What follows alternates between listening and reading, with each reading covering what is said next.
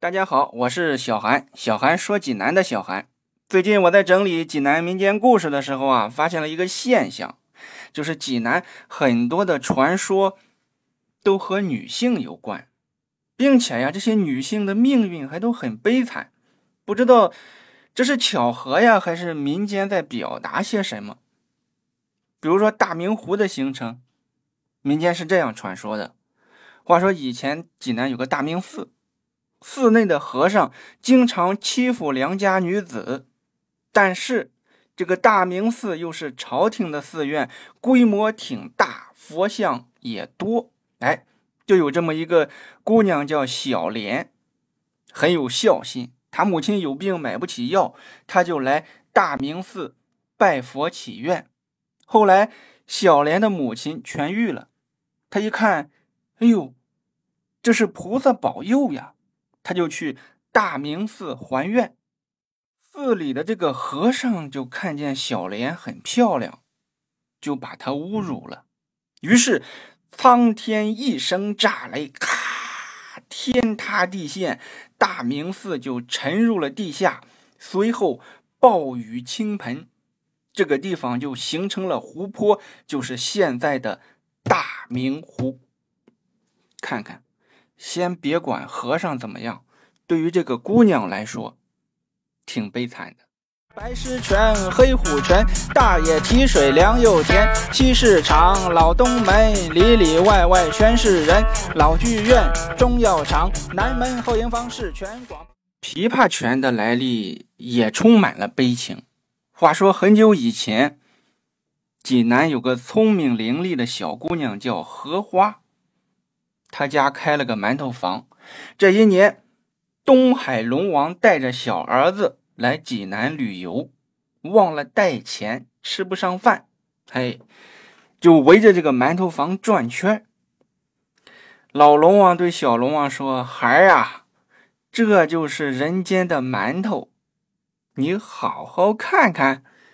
荷花那心善呀，呵，光看不买，还咽唾沫。”准是没钱呐，他就免费给龙王父子五个馒头。龙王很感动，就送给荷花一把龙吟琵琶，还教他弹一曲龙吟曲。后来知府的儿子在济南逛街，听到了琵琶声，就奔着声音找来，一看，哎呀，感情不光琵琶弹得好。这姑娘长得也漂亮啊！今天晚上就让她陪我了。今天晚上就她了。他就命令随从去抢人。荷花姑娘那是烈性子呀，一看知府的公子那是有名的流氓啊。为了不受流氓的侮辱，荷花就抱着琵琶就跑，就跳入了水中自尽。从此以后。每到夜晚，那水中就会传来琵琶声，而且还形成了一个泉眼，人们就称为琵琶泉。我想起山师东路有很多衣服店，我想起芙蓉街没那么多小吃摊，我想起买手机还得去那顺景街呀，我想起天不亮骑车去爬千佛山。上面的两个小故事。都是引子。今天我主要想说的是济南的钟楼寺街，因为这条街它也有一个故事。这个故事仍然和一位悲惨的姑娘有关。我是怎么知道钟楼寺街的呢？从一张老地图上看到的，是光绪年间的一张省城街巷全图。我这个节目呀，最初是模仿阿龙说北京。哎呀，人家阿龙一讲老北京啊，我就馋得慌。什么菜市口啊、鲜鱼口啊、鼓楼王府井啊，人家怎么那么多老地方？我就找济南的。后来我才知道，感情济南丝毫也不差。那张老地图上就有五百多个巷子，很多也经典啊，比如新桥、牛头巷、京中街、五路狮子口。劝业场，劝业场大家知道是干啥的吗？就是古代官府的救助站。有些无业游民对于朝廷来说是隐患，他们就安排流民去劝业场学手艺，学会了安排就业，相当于公益培训学校。可惜呀，我们的城市在发展。二零零六年，济南重新做城市规划时，通过合并、更名等方式，废除了近两百条老街的名字。我上面说的那些都没有幸免。不过还好啊，不过还好，我能给大家找回来。今天就讲一个被删除的钟楼寺街。从这个地图上看，钟楼寺街位于现在县西巷的北半段。注意，不是街没了啊，地方还在，只是改名字了。现在县西巷从大明湖路直接是通到泉城路。这一段都叫县西巷，以前不这样叫。从大明湖私家码头出来，先是南北钟楼四街，后面才是县西巷。二零零六年的大改造就做了很多二合一、三合一，这样可以节约道路的指示牌。济南不愧是省会啊，确实会省。哎，你既然叫钟楼四姐，那必定得有钟楼。他这口钟了不起啊！是铁的，有八百斤重。它还有个名字，叫做明昌钟，就是金朝明昌年间制作的。原来这口钟呢，它挂在老开元寺。现在提到开元寺啊，你首先会想到佛会山那个开元寺。其实以前老开元寺在城内，就是现在政协大院那个位置。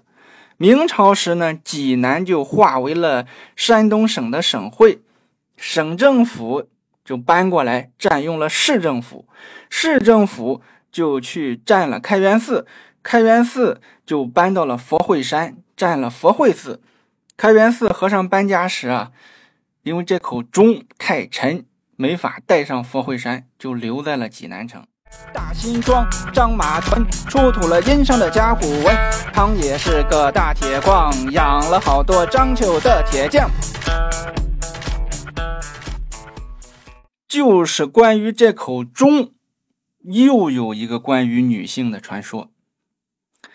话说以前济南住着一位贾老师，他是一个商人，经常外出做生意，但是呢，他的老婆死得早。留有一个三岁的女儿，叫芙蓉。贾老师得出门做买卖呀，为了照顾女儿，就又娶了一个老婆。这个老婆姓翟。这个翟氏他人性比较差，他不但呢虐待芙蓉，还经常趁着贾老师外出啊，他出去偷情去。有一次，这个翟氏很猖狂，居然把情人领到家里来了。哎，正巧被芙蓉看到了。芙蓉很生气，说：“我要告诉父亲。”当天晚上，翟氏就骗芙蓉说他父亲写信说要回来了，让他一起去迎接。翟氏就带着芙蓉出城，城门口呢，这时候正在铸造这口明昌钟。翟氏说：“咱登上城楼，高一点就能看到你父亲了。”芙蓉还是个孩子呀，毕竟太单纯，他就跟着翟氏就登上城楼。嘿，父亲在哪呢？翟氏说：“你看那那边不是吗？正在往这来。”结果猛地就把芙蓉推到了熔炉里面去。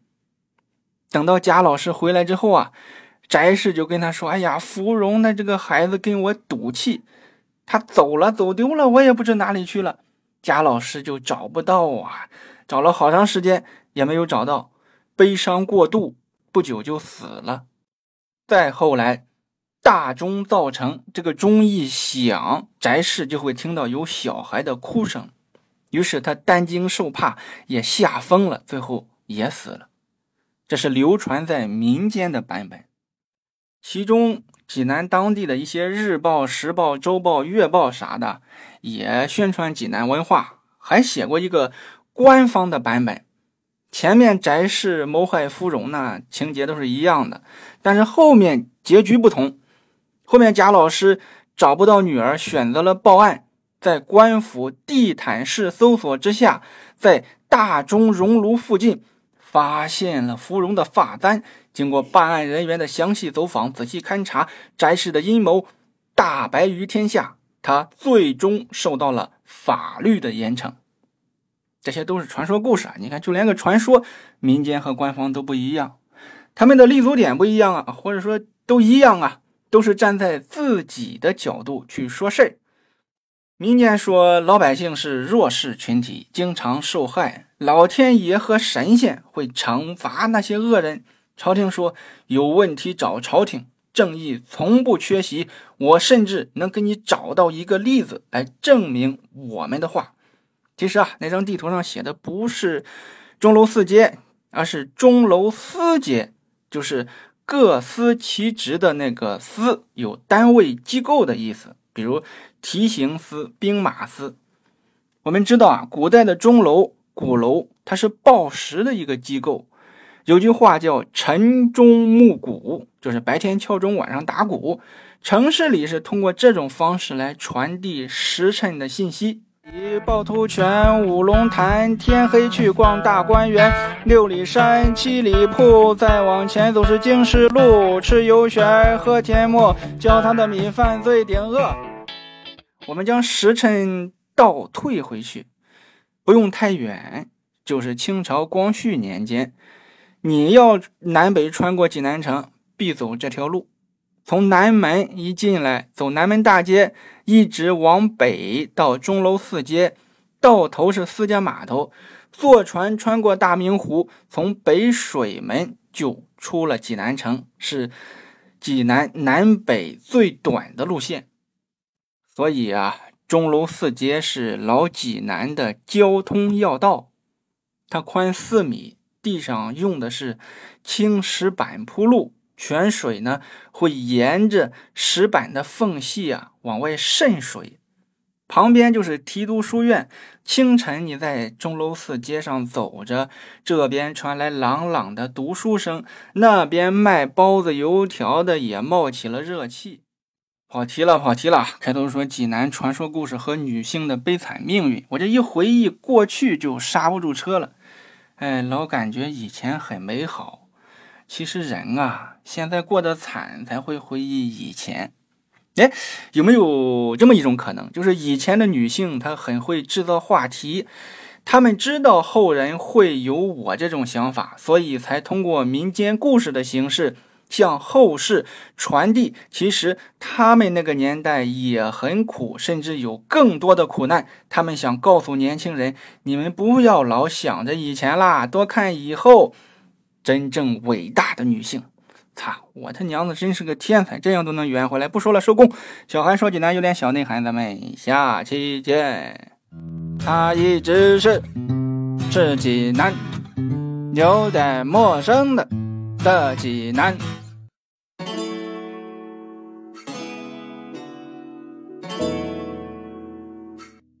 怎么样，导演？我唱的行吗？挺好。最后这句怎么还陌生呢？哎，就是有时候感觉陌生，挣钱不就行了？哎，是是，你你你说的对。他一直是是济南，越来越熟悉的熟悉的济南。